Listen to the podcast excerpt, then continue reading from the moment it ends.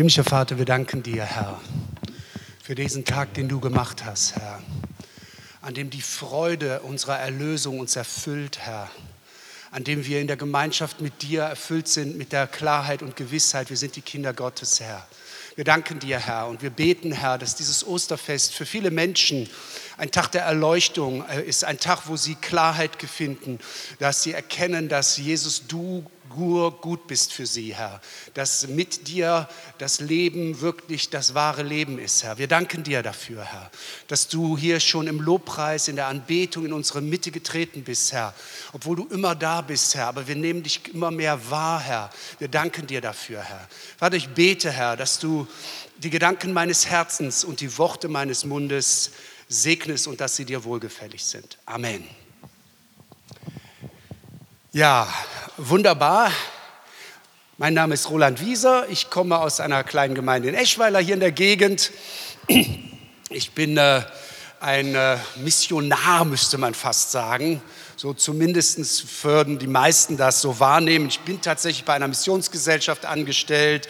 Ich bin auch schon so ein bisschen rumgekommen durch Dutzende Länder, in verschiedenen Kulturen, in verschiedensten ähm, christlichen Prägungen. Also es ist ja nicht so ungewöhnlich, dass eine Form von Christenheit in der Kirche von einer anderen Form von Christenheit und so, das ist ja heutzutage eher normal.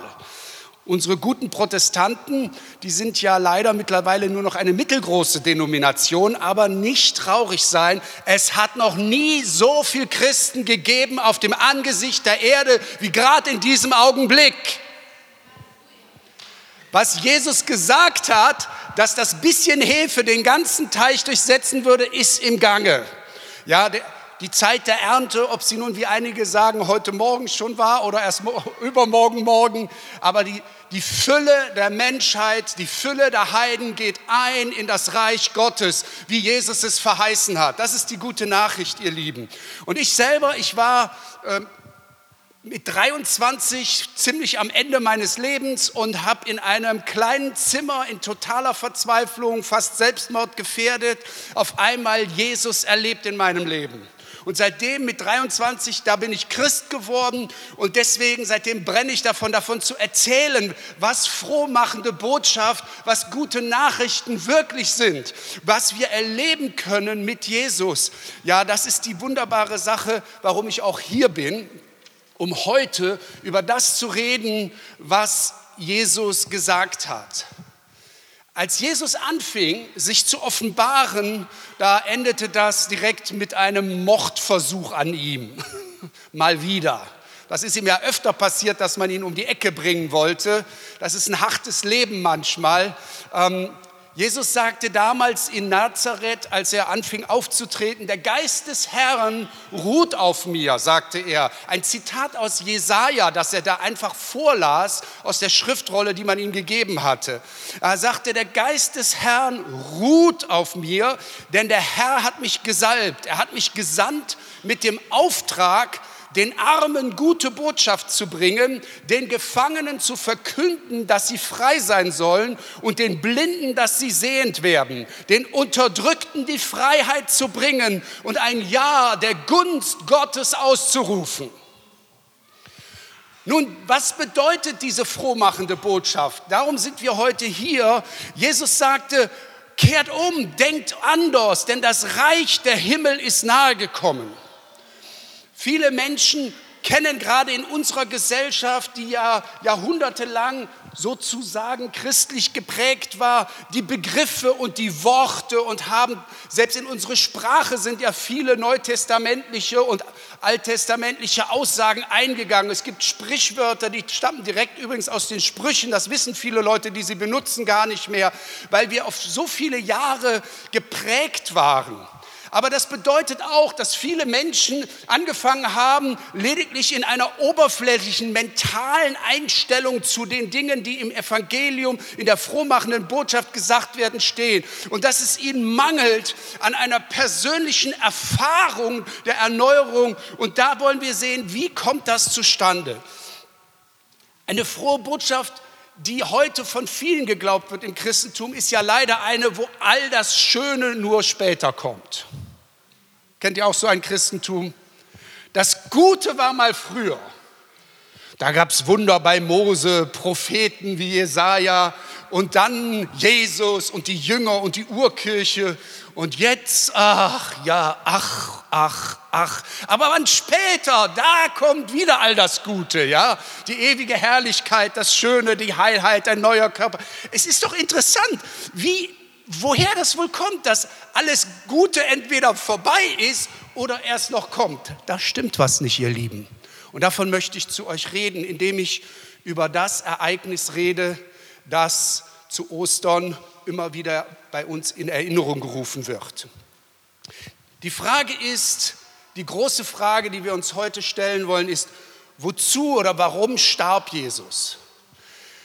Äußerlich schien das ja, wenn man das in der Momentaufnahme sieht, eine völlige Niederlage zu sein. Ja, die ganze Revolution, die die Jesus-Jünger und die Nachfolger angezettelt hatten, die schien in sich zusammenzubrechen. Der Anführer wurde äh, verhaftet und da schauen wir gleich noch im Detail rein. Aber diese äußerliche Niederlage, wir als Christen glauben ja, dass da gleichzeitig innere, innerliche Dinge passiert sind, die von Gott her, von Ursprung an geplant waren. Und so wollen wir uns heute einmal sozusagen diese beiden Fäden anschauen. Was ist äußerlich passiert und was sagen die Zeitzeugen, die heiligen Schriften, die Menschen, die Jesus begegnet sind, darüber, was innerlich da passiert ist. Das ist die große Frage, mit der wir uns befassen wollen. Wie sah das äußerlich und wie sah das innerlich aus? Wir wollen also die Zusammenhänge deuten zwischen den äußeren geschichtlichen Ereignissen und den inneren ewigen Wirklichkeiten, die wir als Christen glauben, die damit verbunden sind. Das ist interessant. Die Ausgangssituation könnte ja nicht schlimmer sein. Vergebt mir, wenn es, ich mache keine politischen Parallelen, aber wer die Geschichte hört, wird sagen, es hat sich nicht viel geändert. Es ist immer noch so, ne? Wie es damals war, so heute. Ne? Also, ihr müsst euch das vorstellen, eine Kolonie eine brutale, menschenverachtende Armee, die andere Länder einnimmt und die die Leute knechtet und ausbeutet für ihr Imperium. Das war die Ausgangssituation.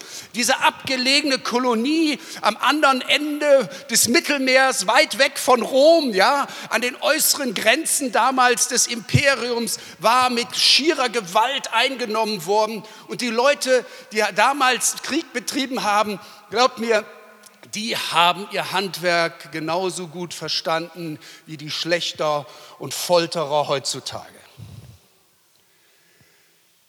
In diese Zeit hinein tauchte diese Person Jesu Christi auf und fing an, diese frohe Botschaft davon, dass das Himmelreich nahegekommen ist, dass in seiner Person sich die Wünsche der jüdischen Religion erfüllen würden. Und die Leute kamen in Scharen, hauptsächlich auch wegen der übernatürlichen Wunder und der Worte der Gnade, die er hatte. Es entstand so eine Art Volksbewegung, so ein Grassroots Movement und hauptsächlich natürlich auf dem Land, aber hin wieder ging Jesus auch nach Jerusalem und da gab es dann meistens richtig Zoff. Ja, wenn du nach Berlin gehst, dann gibt es Zoff. Auf dem Land ist gut Leben. ja.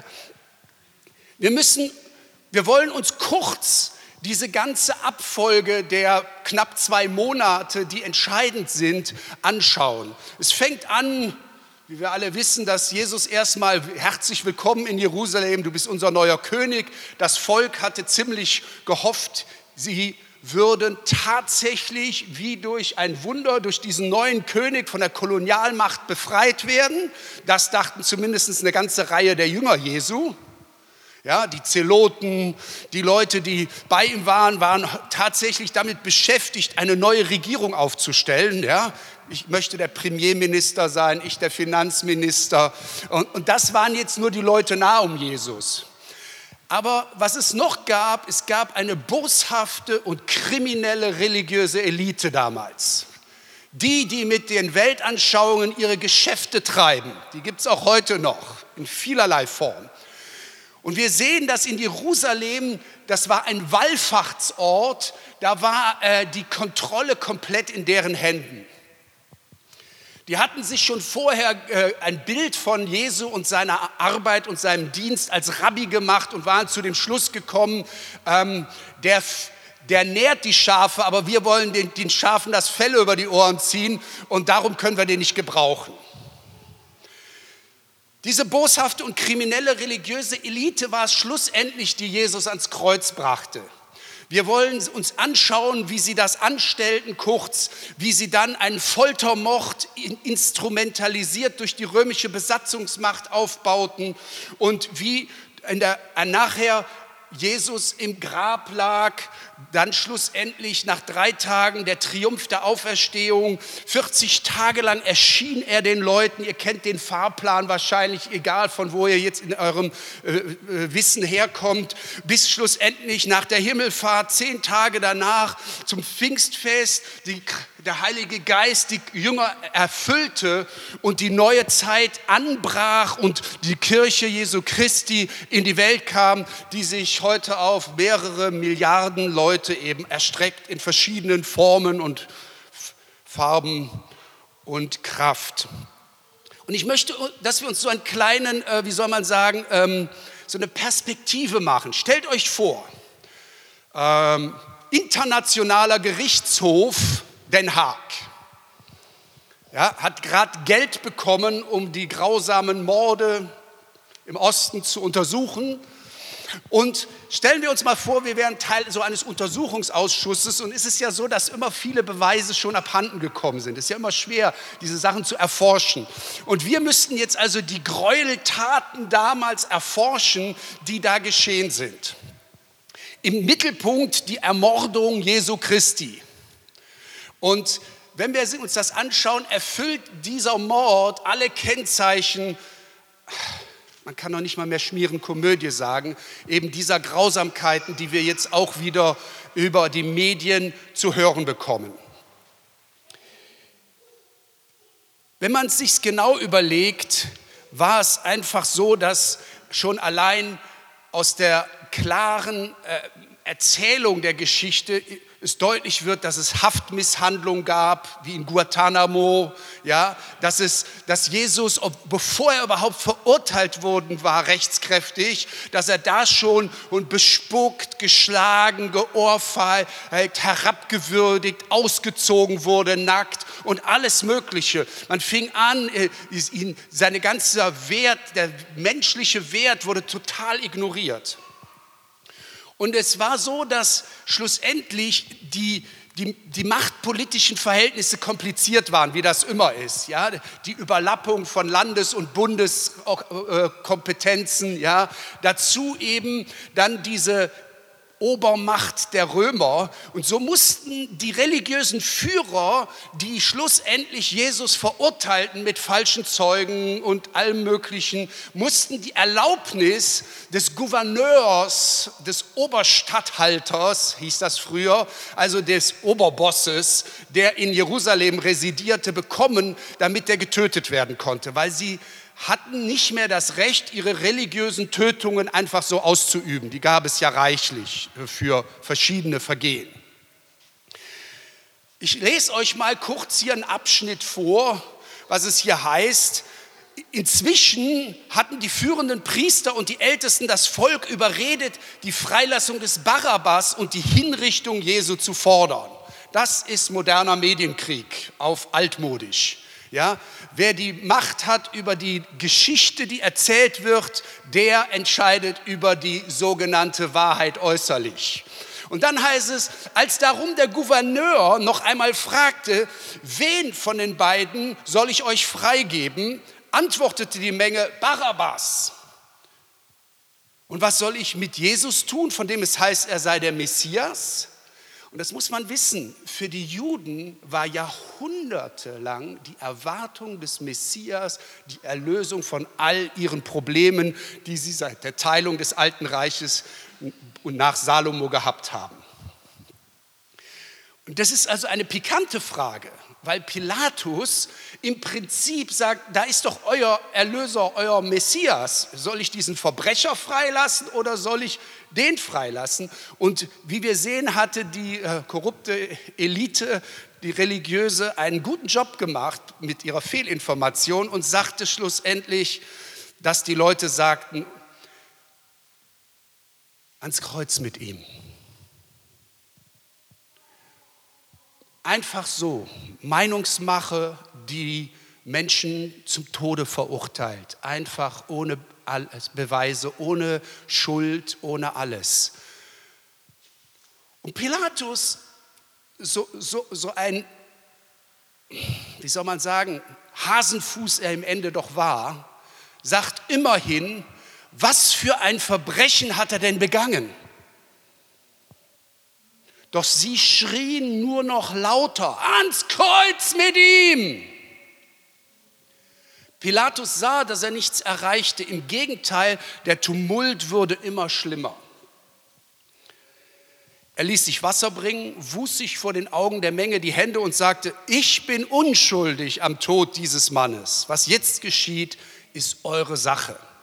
Das ist aus dem 27. Kapitel des Matthäusevangeliums. Die Apathie und Gleichgültigkeit der Menschen gegenüber dieser haarsträubenden Ungerechtigkeit ist erstaunlich. Wenn es noch wenigstens mehr Geschrei gegeben hätte und ein Kampf oder eine Schlacht auf dem Vorplatz zwischen den einen oder den anderen, wenn irgendjemand noch aufgeschrien hätte, nein, das ist äh, falsch oder so, nichts. Irgendwie ist Gleichgültigkeit, ist Apathie im Äußeren. Es scheint, als würde auf einmal nichts mehr da sein. Und wie viele Menschen auch heute waschen ihre Hände in Unschuld, damit sie ihrer Bequemlichkeit nicht entgehen müssen. Was das doch bedeutete für Jesus, was das bedeutet für Menschen, die durch einen Scheinprozess zum Foltertod verurteilt werden, ohne Recht auf Berufung, ohne Möglichkeit, halt etwas daran zu ändern, das können wir uns heute kaum vorstellen. Der Einzige, der das mal gewagt hat, das so darzustellen, wie es wahrscheinlich wirklich war, den Film kann man sich wirklich kaum anschauen. Das ist von Mel Gibson, Die Passion, wer das schon mal gesehen hat. Jesus wurde, nachdem diese offizielle Verurteilung fand, wurde er gemäß dieses Rituals der Kreuzigung behandelt. Das Urteil der Kreuzigung bedeutete den sofortigen Verlust aller menschlichen Rechte. Jeder konnte jetzt mit ihm machen, was er wollte. Also wenn ein zum Tode am Kreuz verurteilter von jemand anders in den Bauch mit dem Stocken geschlagen wurde, dann war das okay. Das war keine kriminelle Handlung mehr. Das war keine tätliche Verletzung. Das war einfach nur, man hat einen rechtlosen Teil geschlagen. Diese rechtliche Wirklichkeit bedeutete auch, dass auf dem Weg raus nach Golgatha die Wachen ihn zwar einerseits dahin brachten, aber andererseits mussten die Wachen ihn auch davor schützen, dass er überhaupt bis da kam. Vielleicht hat man sich die Zeit schon mal genommen und sich ein paar Gedanken darüber gemacht. Ich möchte jetzt, es äh, sind ja alles so weit Erwachsene hier, ich möchte es mal kurz ausführen das Instrument des sogenannten Kreuzigung, das gab es in verschiedenen Formen, äh, je nachdem, wie viel Holz man zur Verfügung hatte und wie viel Nägel und wie viel Stricke und wie dies gerade die Mode oder die Entwicklung dieser Foltermethode war. Aber sie gilt bis heute als eine der ausgeklügelsten Methoden, um einen Menschen möglichst lang, möglichst viel Schmerz zuzuführen, ohne dass er dauernd bewusstlos wird und, und ähm, und nichts mehr mitkriegt.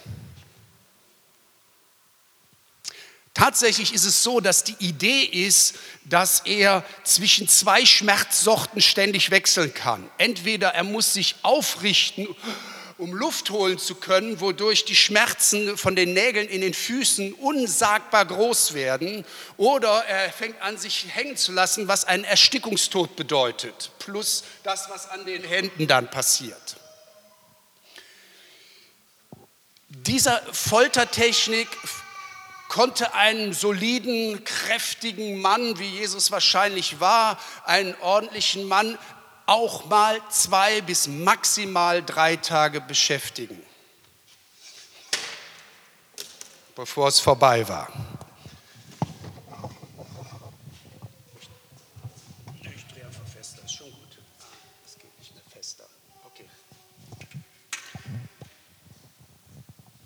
Jetzt muss man sich das mal genau vorstellen. Wir haben die Todesstrafe in den meisten Ländern der Welt abgeschafft. Schmerzlose Todesstrafe abgeschafft. Und hier wird jemand, der unschuldig im wahrsten Sinne des Wortes ist, wie ein Baby, das gerade geboren wurde, ja, wird so einer Art von Hinrichtung zugeführt. Im Namen des Gesetzes, im Namen religiöser Knechtschaft, im Namen von Medien, die sagen, du bist uns nicht gut genug. Wir wollen lieber Ramba Zamba mit Barabbas, einem verurteilten Mörder und Verbrecher. Das ist die äußere Situation, wie irgendwo in so einem Kriegsgebiet oder in den Kolonien der früheren Jahrhunderte. Die Frage ist, was ist innerlich passiert, als er dann am Ende sagte, es ist vollbracht und seinen letzten Atemzug tat. Innerlich war es die Vollendung des ewigen Planes Gottes durch seinen Sohn, den neuen Bund, die neue Möglichkeit, die neue Tür zu öffnen in ein besseres Leben, in ein Leben von Selbstlosigkeit, in ein Leben, das von Liebe statt von Hass, das eben nicht von Gewalt geprägt ist, zu geben. Ein Leben, das über dieses Leben hinaus in das Himmelreich führen sollte.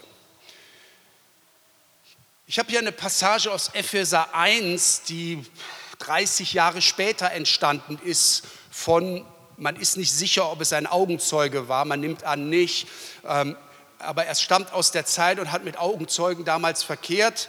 Und äh, da heißt es, von allem Anfang an hat er uns dazu bestimmt, damit meint er uns Christen, dazu bestimmt, durch Jesus Christus seine Söhne und Töchter zu werden.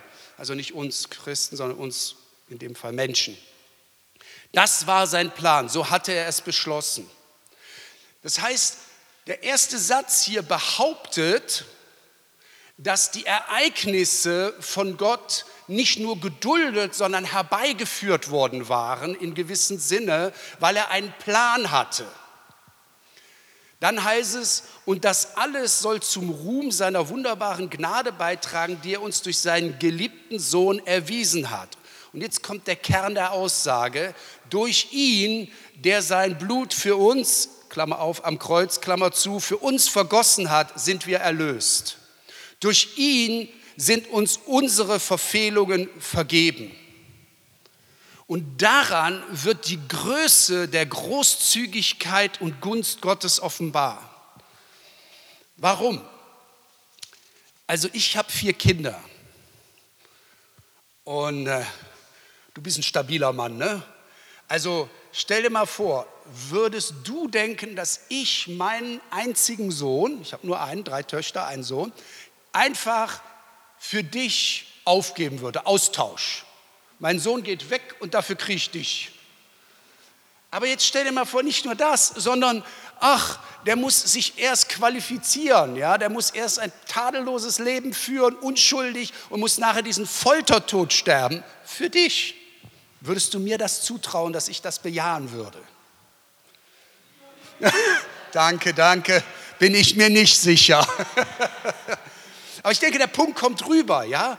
Also äh, als Christen glauben wir, dass dort ein Austausch stattgefunden hat.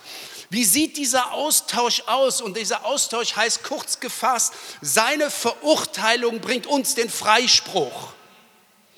Wir alle haben diese Verfehlungen, diese Zielverfehlungen, das, was altmodisch Sünde heißt, ja, diese, diese Fehler, die wir uns selbst eingestehen, wenn wir einen guten Moment haben, dass wir es auch vielleicht besser hätten machen sollen, ja.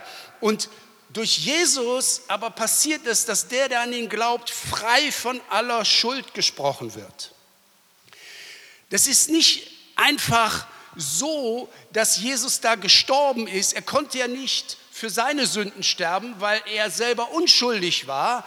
Also brachte dieser unschuldige Tod eine neue Möglichkeit, nämlich dass er sagen konnte, ich bin die Strafe für ihn gestorben.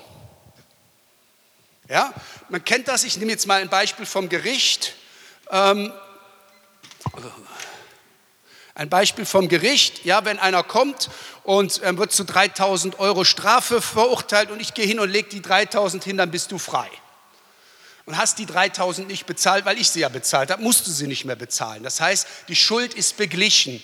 Und das ist, was, der, was die Aussage der frohen Botschaft ist. Jesus hat deine Schuld am Kreuz für dich beglichen. Nicht nur deine, sondern die der gesamten Menschen, die an ihn glauben, die ihn haben wollen, die an, zu ihm kommen. Und die Antwort der Gnade auf zahllose Verfehlungen, die wir alle begangen haben, ich meine, wie ich mit 23 Christ wurde, habe ich zwei Dinge geglaubt. Gott ist ein verbitterter, mieser, petiger alter Mann mit Bart und einem dicken Stecken, der nur darauf wartet, dass man was verkehrt macht, damit er einem überbraten kann, was? Das ist die Knute der Religiosität. Und die andere war das elfte Gebot. Du sollst nie wieder Spaß in deinem Leben haben.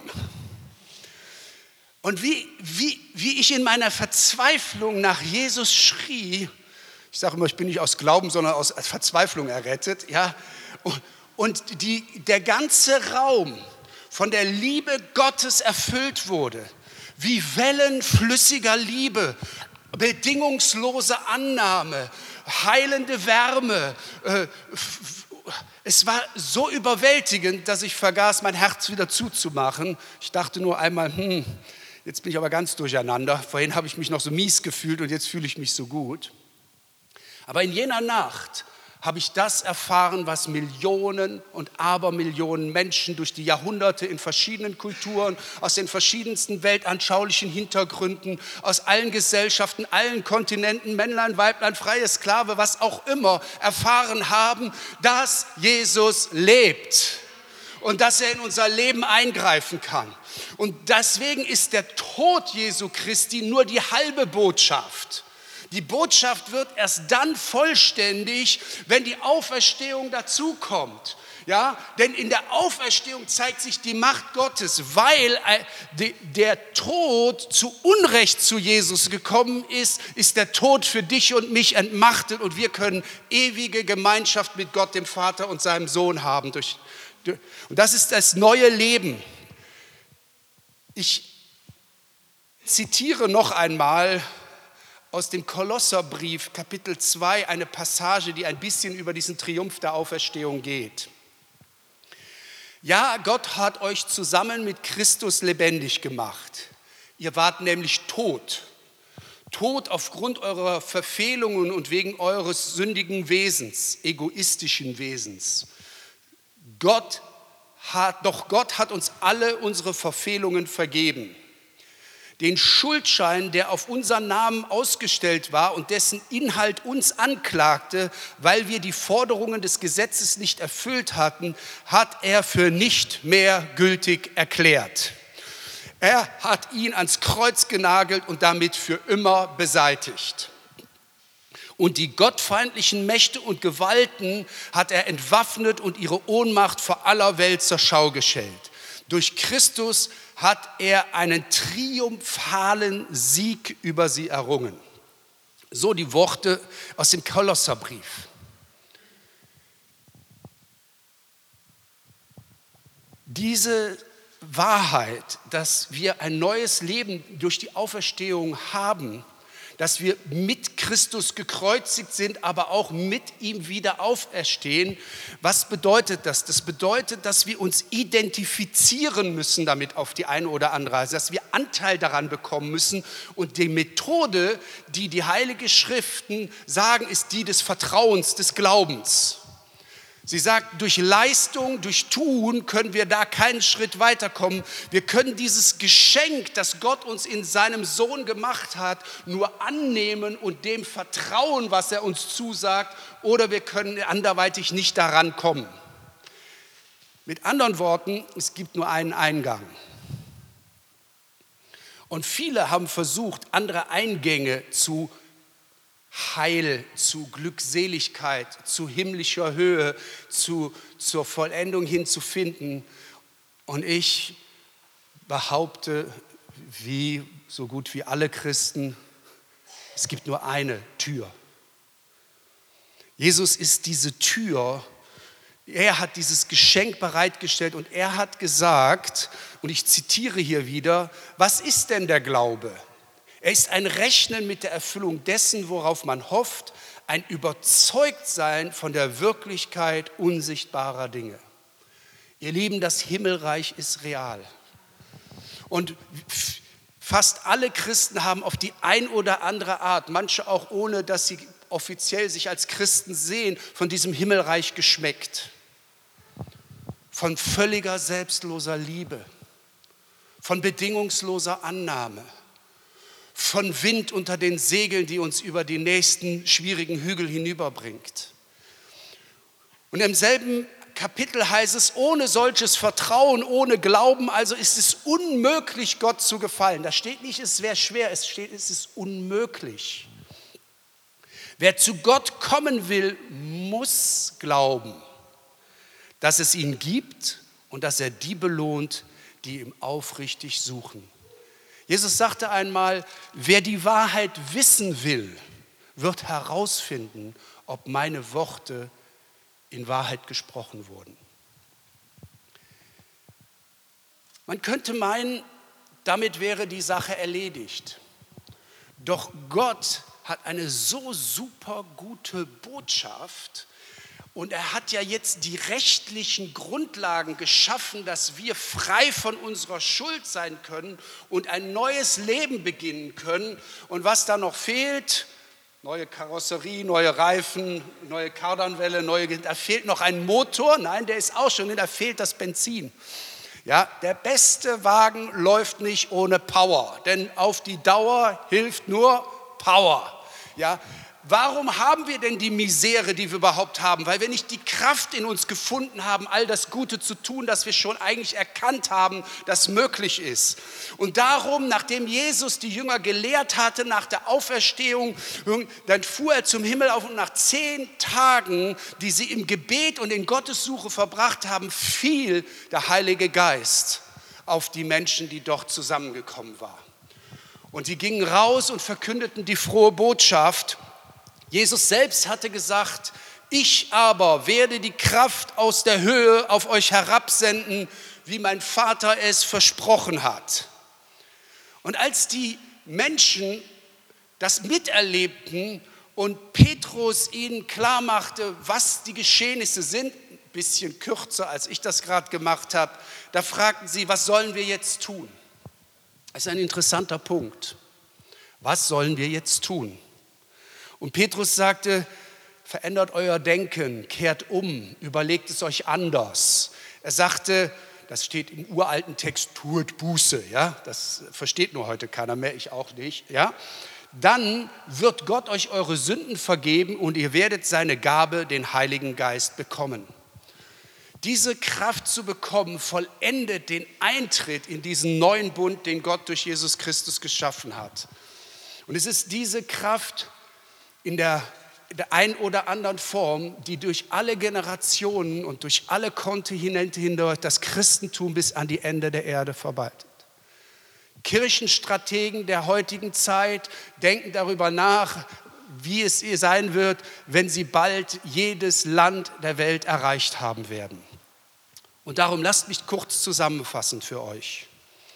Die inneren ewigen Wirklichkeiten, die diesem grausamen komplexen äußeren Geschehen innewohnen, ist zuerst einmal, dass durch Jesus Gottes souveräner Plan verwirklicht wurde.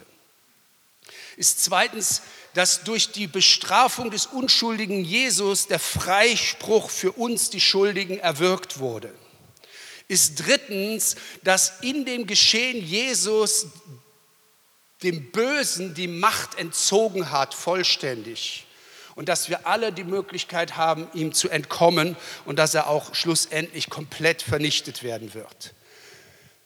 Wir haben ein neues Leben zusammen mit Jesus. Ein Leben, das von ihm gespeist wird. Und das macht sich dann eben auch bemerkbar dann, wenn wir dieses Geschenk durch Glauben, durch kindliches Vertrauen in unserem Leben wirksam werden lassen. Das ist der Weg, den Gott, das Wie wir an das, was Jesus am Kreuz für uns getan hat, kommen.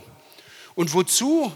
Damit wir ein Leben, ein anderes Leben in der Kraft der Liebe, der Selbstlosigkeit, in der Kraft des Heiligen Geistes leben können.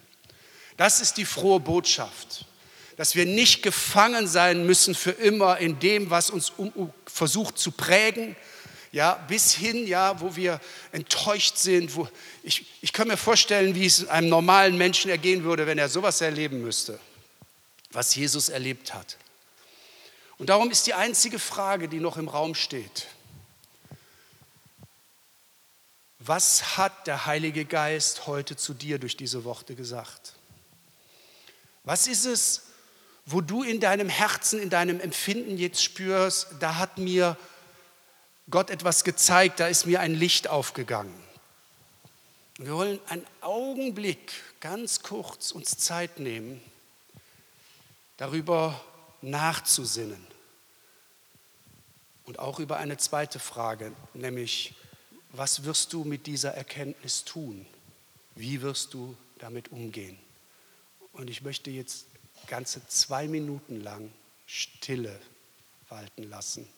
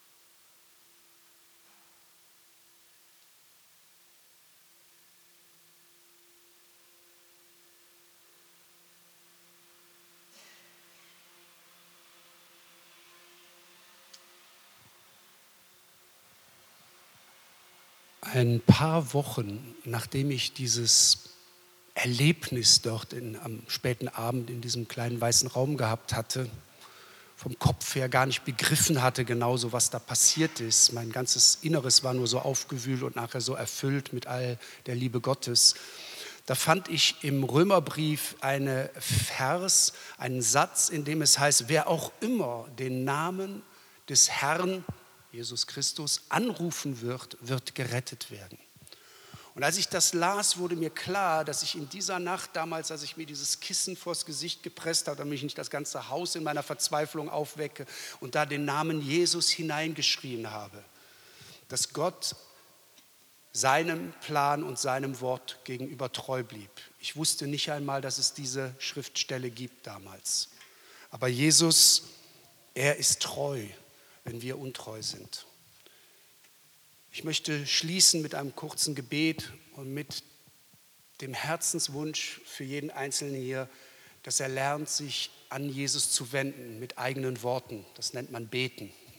Ja, dass ihr lernt, oder leih dir Worte von jemandem und mach sie zu deinen eigenen.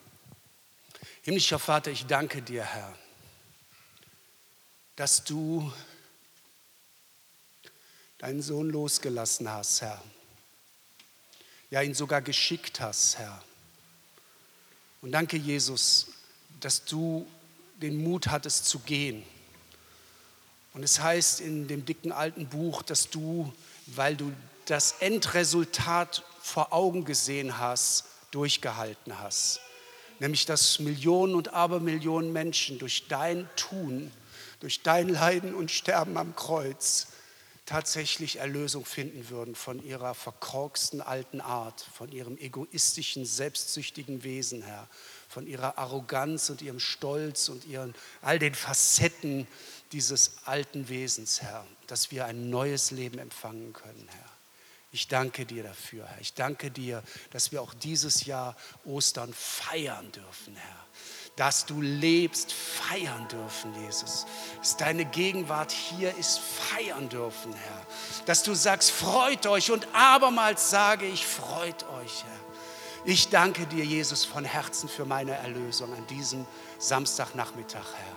Ich danke dir für die Geschwister, die mir immer wieder Mut machen, den Weg mit zusammenzugehen, Herr. Aber ich danke dir vor allen Dingen auch für deinen Geist, der in unserer Mitte ist, Herr. Der uns Mut macht und uns das innere Geschehen dieser komplexen äußeren Welt aufschlüsselt, Herr. Halleluja.